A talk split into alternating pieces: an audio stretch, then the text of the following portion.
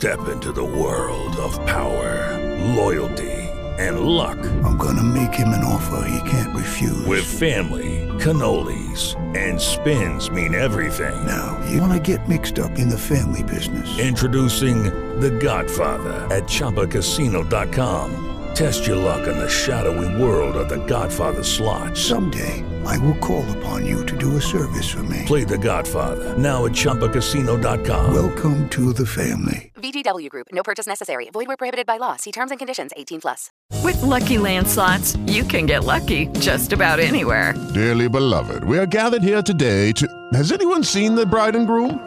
Sorry, sorry, we're here. We were getting lucky in the limo and we lost track of time. No, Lucky Land Casino, with cash prizes that add up quicker than a guest registry. In that case, I pronounce you lucky. Play for free at LuckyLandSlots.com. Daily bonuses are waiting. No purchase necessary. Void where prohibited by law. 18 plus. Terms and conditions apply. See website for details. Bienvenidos, yo soy Yadira Gaona. Y yo soy Ana Karen Valdés y este es otro capítulo más de Escúchalas. Hola, estamos un- una vez más aquí en sus podcasts Escúchalas y estamos muy felices de que nos estén escuchando nuevamente. En esta ocasión me acompaña como siempre Ana Karen Valdés y ahora un invitado especial, Memo Flores, que por cierto pueden visualizar tu trabajo también en sus redes sociales y todas las plataformas. Y eh, pues él es un destacado periodista, ahorita él nos va a explicar este, pues un poquito más de, de su vida. Sí, bueno, el día de hoy quisimos pues tener esta entrevista con Guillermo Flores, Memo Flores, conocido para, ahora sí que para los amigos. Y bueno, no queremos dar como que una introducción de él, como una biografía, sino queremos que él nos diga quién es Memo Flores. Soy periodista. Soy periodista, apasionado del periodismo. ¿Y qué hago? Pues tratar de, de, de realizar mucha investigación periodística. Es que nunca me han preguntado quién soy. es la pregunta más fácil que hacen para empezar una entrevista. Sabían hijas de su madre. Le, le- le sueltan el papel al, al invitado. Claro. Eh, soy periodista, licenciado en economía, hice una maestría en desarrollo económico. Luego hice, acabo de terminar la maestría en, en periodismo. Estoy aplicando ahorita para un doctorado en periodismo. Esa no se la sabían. No. Eh, y me, me enamoré del periodismo hace ya como 15, 16 años, que empecé a, a ver el cambio que pudieras generar en la sociedad a través del periodismo. Eh, dicen que el periodista es un político frustrado y yo creo que algo tienen de verdad, pero algo porque no es verdad, porque no somos frustrados para nada y sí puedes, puedes generar muchos cambios. Eh, soy, soy, soy, una, soy una persona enamorada del cambio social, de que podemos tener una mejor sociedad. Bueno, pues esto fue la introducción de Memo. ¿no? Esto fue, esto fue todo, Esto es gracias. todo. No, no quisimos como presentar de que pues tus logros, tu trayectoria, sino quisimos que tú pues nos digas como de una manera más natural, más sencilla. Claro, porque Guillermo. queremos conocer como a la persona, Ujú. más que al periodista. Y por eso traemos algunas preguntas que a lo mejor te pueden sacar un poquito de contexto, a lo mejor no, a lo mejor son muy simples. Pero pues vamos a empezar una y una para pues dar, pasar un rato agradable. Agradable. Me fui al programa de Alex Martínez, el de Chile y Tequila, No sé cómo. ¿sí? Y le contestamos de todo. Ah, muy bien. Ahí, ahí me eché un chilito nomás para hacer divertido el programa. No, aquí no tenemos chile ni tequila. Es, Qué un- bueno. es una Café, yo, plática yo más. tengo un café. Café sí. no, yo no, porque aquí ahorita exploto, pero bueno. Vamos a empezar. ¿Empiezo? Siempre. ¿Qué le dirías al memo de 15 años? ¿Sabes que hay un discurso de, de Steve Jobs, fundador de, de Apple? Lo dio en Oxford o Stanford, no me acuerdo. Es muy, muy, muy típico. Y él hablaba en ese discurso, pues, de- era, era enfocado a los graduados. Decía la importancia de amarrar los puntos, de cómo te das cuenta ya cuando eres adulto de que, todo, de que estas cosas que hiciste en tu vida fueron importantes para lograr tu, tu objetivo. Eh, yo creo que hice muchas cosas que no, no, no debía haber hecho porque me desviaron del objetivo que hoy estoy logrando. Eh, ¿Cómo cuáles? Aquí hablamos No, de no, mucho no. chismecito. no, no, y me- por ejemplo, ando metido en muchos negocios, tuve restaurantes, tuve antros, hice conciertos, tuve un despacho psicológico, tuve tortillerías, estuve metido en gobierno, y se ha hecho de, de muchas cosas porque yo no me veía como periodista. Yo decía, ¿qué periodista? O sea, no, no lo imaginaba. Ok. Sí. Y yo creo que eso le diría, le- le- el consejo sería ese, enfócate en qué quieres ser. Ok. No, sé, en esa época no sabía que quería ser periodista. Claro, a los 15 años, pues no. Oye, yo le diría, si quieres ser periodista, güey, Piénsale. piénsale, cabrón. Bueno, pasamos a la siguiente pregunta. Ya nos dimos cuenta que tienes pues una larga trayectoria, has cumplido varias metas y precisamente la pregunta es si tienes alguna meta o un sueño que aún no cumples y quisieras realizar. Ay, no sé, mi meta es quiero ganar un Pulitzer. Es un premio periodismo. Ah, ok. Pero, o sea, se ve muy... Hay un, que yo sepa, hay un periodista mexicano ganador del premio Pulitzer, es Alejandro Chanín. Es algo muy, muy complicado, pero es mi meta. Y justo hablando de complicaciones, cuando tienes algún problema o algo, ¿cómo le haces para lidiar con ellos? Pues enfrentándolos, enfrentándolos, tratando, analizándolos, tratar de encontrar la, solución, respirar. Soy una persona que le gusta vivir con problemas. No me siento a gusto si no hay problemas en mi vida. Sí, eh, lógicamente buscarles la, la, solución y yo creo que la mejor manera es relájate, piensa. A todo el mundo le digo antes de tomar una decisión, piensa, relájate, siéntate, tómate un café, agua, un refresco, una chela, un vino, un tequila y planea cómo resolver el problema. Y si no tiene solución, pues ya, valió madre. Sí, claro. Ya, déjalo. Ahora sí que, como dicen, de que si tiene solución, ¿de qué te preocupas? Y si no tiene, pues ¿para qué te preocupas? Exactamente. Bueno, pasamos a, otra pregunta que también es, ¿cuál es tu lugar favorito al que has viajado? También pues sabemos que de repente te avientas viajecillos de negocios por lo mismo del periodismo, entonces hasta ahorita, ¿cuál es el lugar que más te ha gustado y por qué? Ay, es que eh, eh, eh, Europa, toda la región de España, Italia, Alemania, toda esa región me gustó mucho cuando estuve haciendo la maestría en, en, economía. Pero adoro Sudamérica. O sea, Sudamérica tiene una sangre, un ambiente, la, la, la gente súper buena onda Costa Rica, Colombia, Venezuela, Chile, Argentina, no, es, es una joya. O sea, sí, tengo un viaje pendiente que es cruzar todo Sudamérica hasta México en una, eh, un reportaje de campo, de crónica del trayecto, solo. Eh, pero no, para mí lo más bonito que tiene este mundo es Sudamérica. Me gusta mucho. Sudamérica hasta México. ¿Y si te dan a elegir de un lugar en específico de Sudamérica? Que te dicen, te vas a tener que ir un año tú solo y vas a estar tener ahí solo. ¿cuál elegirías? Si, si, si fuera por trabajo, no, no, no sé, es que si fuera para relajarme, Colombia. Está muy padre, está bueno, está muy bueno el ambiente. ¿Sí? Si fuera de trabajo, yo creo que México, México es para el periodismo hay mucho que hacer. Hay demasiado que hacer. O sea, Argentina tiene excelente periodismo, Chile tiene unas escuelas de periodismo impresionantes y una academia de periodismo, el CIPER, buenísima. Mónica González, una de las periodistas más destacadas del mundo. Eh, pero no, para el periodismo México y para relajarme y disfrutar Colombia. A Colombia iba mucho antes de la pandemia. Para cursos con la Fundación Gabriel García Márquez. Animarnos y algún día sí. Sí, vayan, vayan a Cartagena, Bogotá, Medellín. A Cúcuta, que es la frontera ahí con, con Venezuela. Está muy bonito. Y ahora a lo mejor una pregunta no tan fácil de responder, porque, pero bueno, a ver, o igual sí, sí, puede ser que sí. ¿Cuál es tu mayor defecto? Ay, soy, tengo muchos, pero creo que el, mayor es que soy workahólico. Mm. Sí.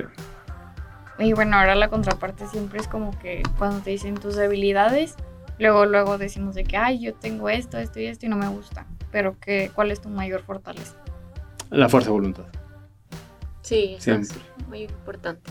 No, no, no, no me venzo nunca. Okay, bueno. Vamos a pasar a otra pregunta. Pero es el tema del workahólico, te meten muchas broncas, ¿eh? La verdad sí, incluso ahora está como que las nuevas generaciones traen esto de romper la cultura del, trabajo excesivo, algo que pues sí es un choque, pero... Y yo lo vi, ayer estaba platicando con gente del equipo de reacción, domingo 8 de la noche, 7, y tú lo veías como... Sí. O sea, no, no descanso. Y temas hasta familiares te metes ahí en broncas. Sí, claro. Sí, que la familia, que el tiempo que le dedicas. Pero es, el, pero es el problema del periodismo y de la información. O sea, la típica es la información no descansa, lo cual implica que siempre estés pendiente. Y ves una nota que llegó y no la estás cubriendo o algo, es cúbrela y qué se está haciendo y la chingada. Ya poco a poco empiezas a dejar pasar. Pero sí, el workahólico es un gran defecto. Bueno, la siguiente pregunta es: ¿algo de lo que no te arrepientes que hayas hecho? De nada. De nada. De nada me arrepiento. Sí, tiene sentido. No, no, Bueno, es que hay personas que sí les gustaría cambiar ciertas cosas. Qué padre que, no te arrepientas de nada que hayas hecho. Ah, me arrepiento de haber dejado de hacer cosas. Bueno, eso es mucho. Eh, o o sea, de, de todo lo que he hecho no me arrepiento. Pero, me, por ejemplo, un amigo, José Lizardo, falleció a los siete años ahí por una situación. Y nos peleamos en aquella época por una novia. ¿sí? Y nos dejamos de hablar, ella mi mejor amigo. ¿Sí? Y luego ya nos contentamos, pero ya perdimos como un año de relación y lo, lo asesinaron. O sea, dices que por una estupidez dejas una... de platicar con las personas. Sí, sí. Eh. Pero ya también son cosas que están fuera de las manos, entonces. No se peleen por estupideces. Sí, también. Ese es un muy buen consejo. Ah, y ahora, ya has viajado, y, eh, etcétera, conoces muchos lugares, pero algo que no volverías a comer. Algo que no volveré a comer. Sí, que digas, eso sí, no lo vuelvo a comer nunca por guácala. nada, ni por apuesta. No, no manches. No, no, a ver. a- Van a decir una babosada. Y no es tanto de viajes. De viajes no me arrepiento casi nada de comer. Hay una leche de pantera en, en Barcelona que es una mezcla de un chorro de vinos que te pones una peda brutal. Vale 10 pesos el vaso. Leche de pantera o leche de puma. Ya, esa, esa creo que no la probaría.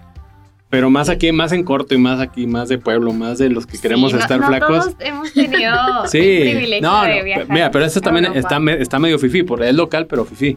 El, el vinagre de manzana en las mañanas lo han probado para Sí. enflacar. ¿Sabe la chingada cuando te lo tomas así en shot? Sí, lo pues, he intentado y no se puede. No, sabe, vomita así, te lo hace un trago y al, ya lo dejé hace rato eso. Pero sí, mucho tiempo lo estoy tomando, sí, pero sí, se supone que es bueno, pero quién sabe, ¿verdad? No sé, yo, yo Pero no lo he probado, entonces.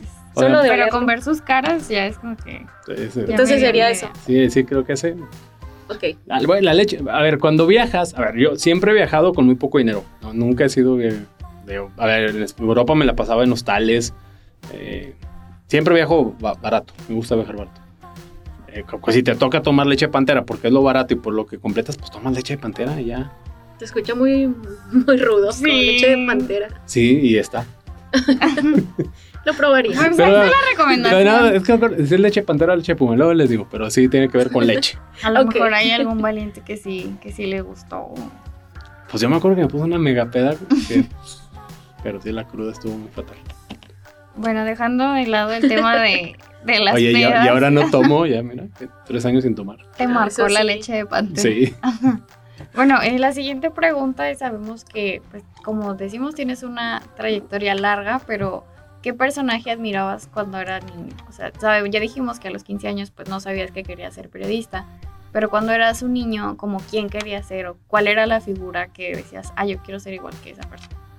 A, ver, a mí me tocó de niño Colosio, por ejemplo.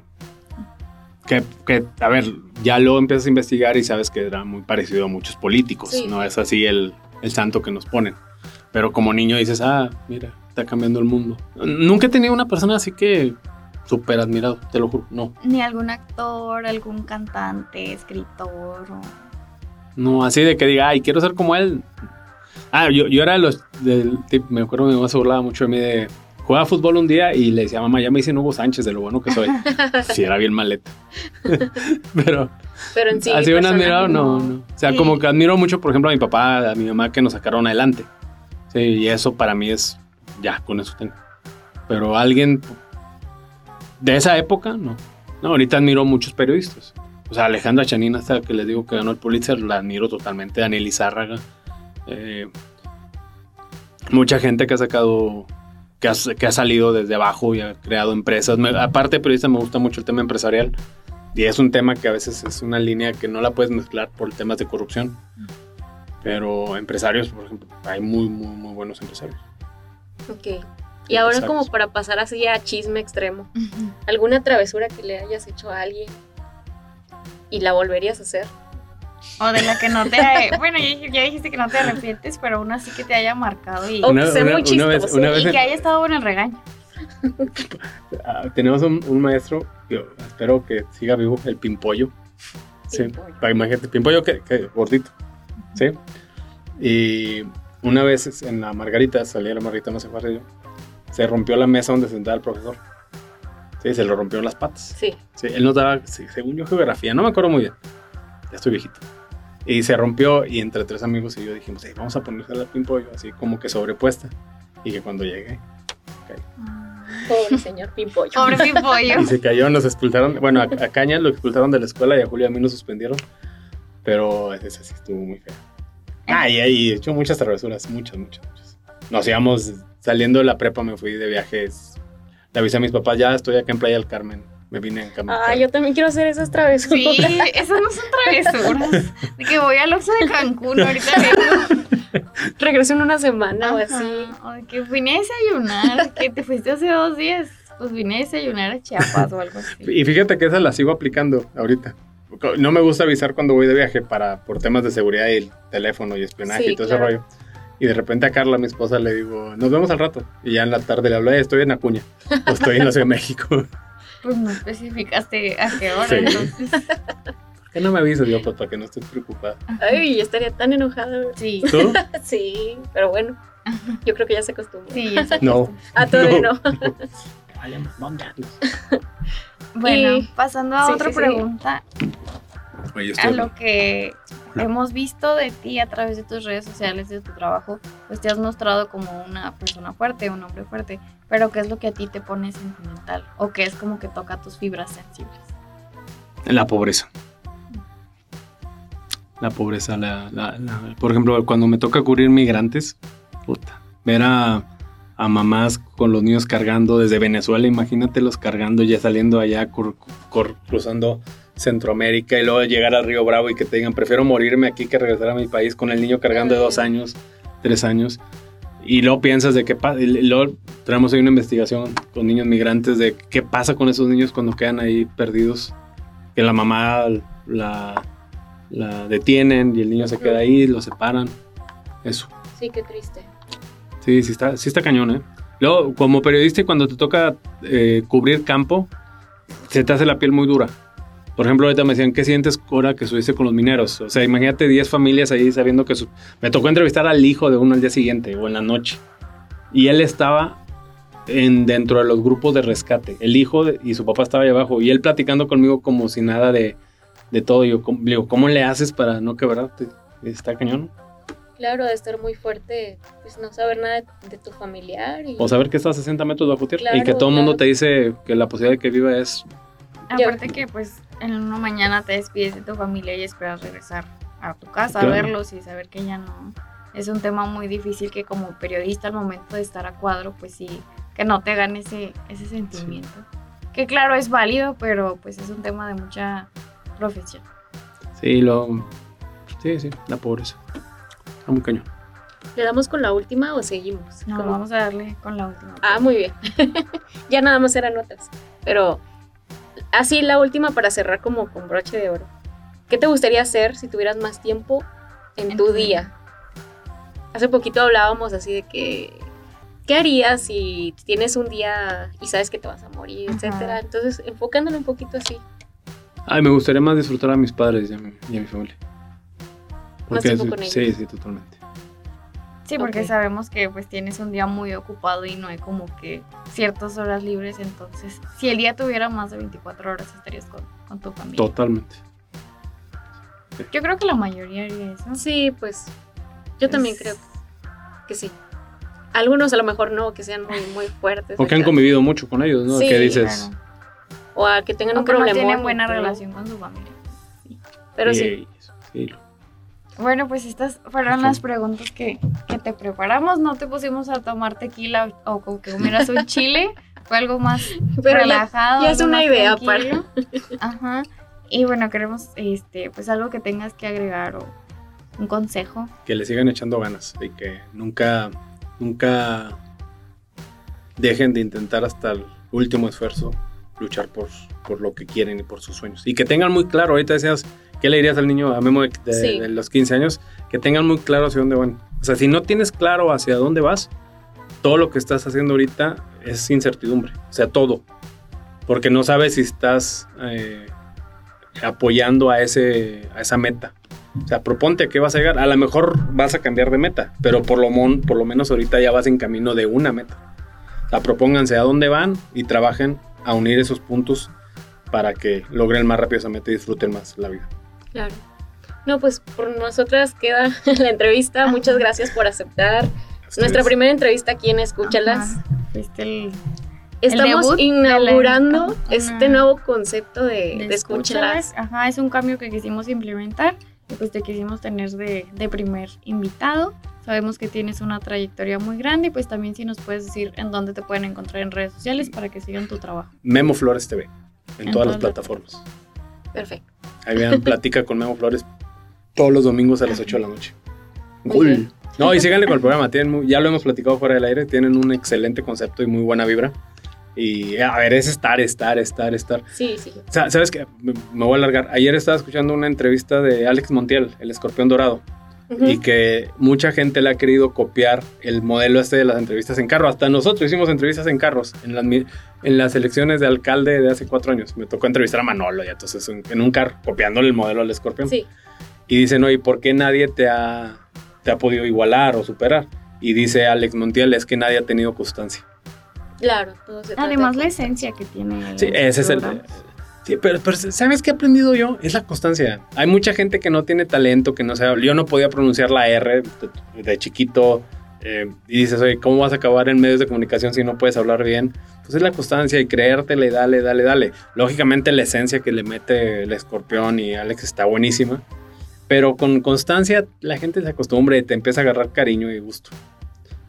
Bueno, pues ya. Por eso sean constantes. Dos consejos de Memo Flores De del día vida. de hoy. Es que a ustedes las quiero mucho a las dos, ¿saben? Hay Por que eso. sentirnos sí. honradas de, de estos consejos y pues muchas gracias por darnos de tu tiempo. Sabemos que tienes una agenda muy apretada, pero Sí, eso sí. pues se logró la entrevista. Así A es. ustedes, gracias. Muchas gracias. Y pues bueno, así nos despedimos en este episodio de la nueva temporada de Escúchelas. Recuerden que nos pueden escuchar, valga la, redundancia, por todas las plataformas de streaming de atiempo.tv, lunes y miércoles a las 7 de la tarde. Ya diré yo, aquí estamos echándonos pues un chismecito de diversos temas y pues también con entrevistas.